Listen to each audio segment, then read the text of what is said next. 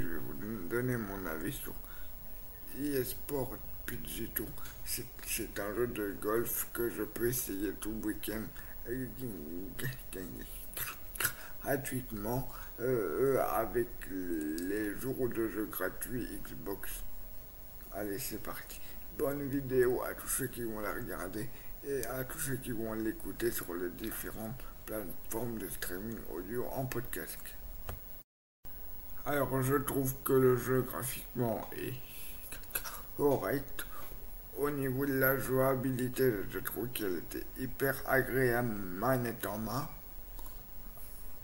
Après, j'ai trouvé que tu avais pas mal de terrains disponibles. Euh, euh, pas mal de joueurs disponibles non plus. Bon, après, ils, auraient pu mettre certaines légendes du golf, je pense, en plus.